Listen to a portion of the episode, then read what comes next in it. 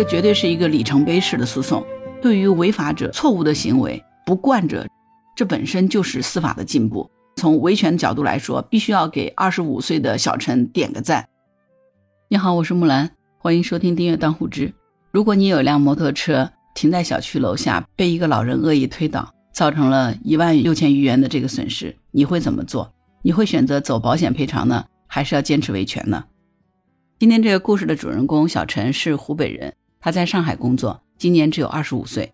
去年六月二十五号，他刚刚搬到一个新的小区。结果发觉停在楼下的摩托车被人为推倒损坏了。通过监控发现呢，有一个老人故意将车推倒了。附近的这个居民也告诉他呢，就是住在他们楼下一楼的一个老人所为的。这辆摩托车呢，车的型号是 KTM 杠 RC 三九零，落地价格约为六万余元，重量有一百多公斤。如果不是用很大的力量，你是很难把它碰倒的。那这个老人是谁呢？这个老人是上海本地人，居住在拆迁补偿的这个房屋里。他有个儿子，但是呢一直联系不到。小陈当时很生气，就直接选择了报警。警察呢希望他能够走保险，但是小陈不愿意自认倒霉，他当时呢就表示不接受。同时他认为，如果走了保险的程序，老人就没有因为他的行为受到惩罚。他觉得一定要为自己讨一个说法。六月二十七号的时候呢，小陈在民警的陪同下就来到了老人家中。老人承认是自己推倒的摩托车，但是态度非常恶劣，直接开骂，还让小陈他们滚。而且呢，据小陈所了解，这个老人呢之前在小区里损坏别人财物的事情，最终都是不了了之，居民们也是苦不堪言的。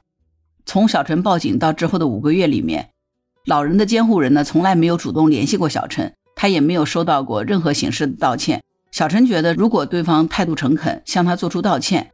他也许是能够接受协商调解的，可是对方这么恶劣的态度，他就决定要走法律的程序维护自己的权益。去年九月的时候，成功立案，对那个老人做了精神鉴定。鉴定机构的结果显示呢，这个老人他没有精神疾病，只是行为能力受限。他的儿子作为监护人应该承担相应的责任。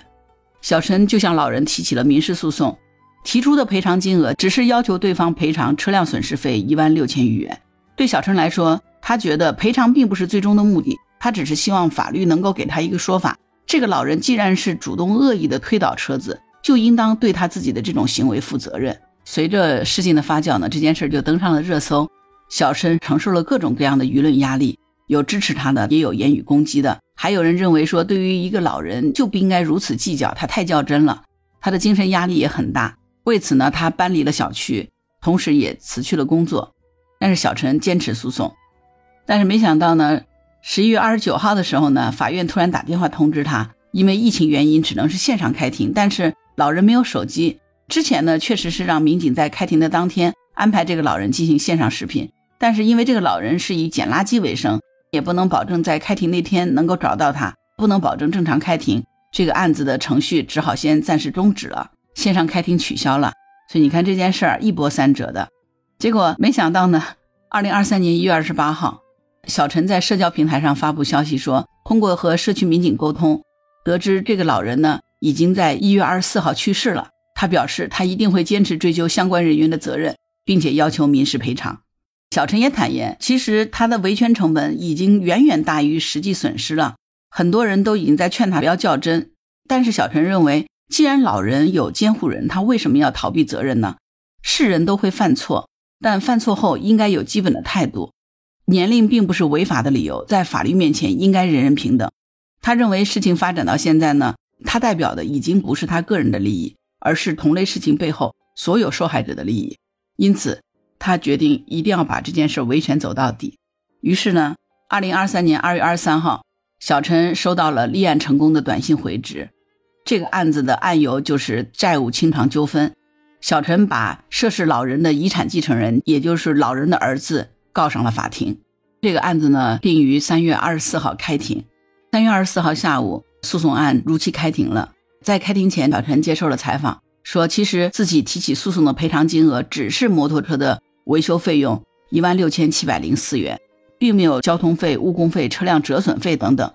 这个老人去世是一件不幸的事情，是所有人都不想看到的。但对就是对，错就是错，他想要的只是一个公平公正的判决而已。对他而言，赔偿多少不是重点，他注重的就是一个态度，这也是支持他维权九个多月的动力。家里人对他的维权也是很支持的。其实他本来是可以接受调解的，但是这个老太太以及她的家属呢，一直对此避而不谈。最后呢，逼得他只能走法律的渠道起诉维权。维权以后呢，他的生活其实受到相当大的影响，大部分的精力都放在了维权的官司上。这次庭审结束以后呢，不管有没有结果，他都要开始重新找工作了。他也没有想到维权会持续九个月之久。如果胜诉的话，对方不愿意执行，他会申请强制执行，一定会把自己的维权走到底。所幸的是，三月二十四号下午，这个案子经过审理，法院已经当庭宣判了，被告朱先生要在判决结果生效后十日内，在继承陆老太遗产范围内承担赔偿原告陈先生摩托车的损失一万六千七百零四元，同时诉讼费也由被告一并承担。小陈终于得到了他想要的一个公平公正的判决结果。也许可能很多人认为说浪费了这么多的时间精力啊，只是得到这一点的赔偿是不值得的。但是我觉得，就像小陈前面所说的，他要的只是一个公正公平的判决。法律面前人人平等，年纪大绝对不是违法的理由。其实我觉得这绝对是一个里程碑式的诉讼。对于违法者错误的行为不惯者，这本身就是司法的进步。从维权角度来说，必须要给二十五岁的小陈点个赞。就是在民事的这个权利主张上面，咱们国家法律原则是，如果当事人不追究，法院是不会主动来受理的，因为这是民事案子，它不是一个刑事案子。对于我们自己的权利，如果我们自己都不去主张，不去拿起法律的武器维护我们自己应有的权利，那么谁还能够真正来支持我们呢？所以，法律面前人人平等，这里包括我们要拿起法律武器来主张自己的权利，这是第一步。这点上来说，必须要对二十五岁的小陈点赞，你是好样的。好了，关于这个案件，你有什么想法？欢迎在评论区留言。如果你喜欢我的节目，欢迎收听、点赞、订阅、转发、当护知。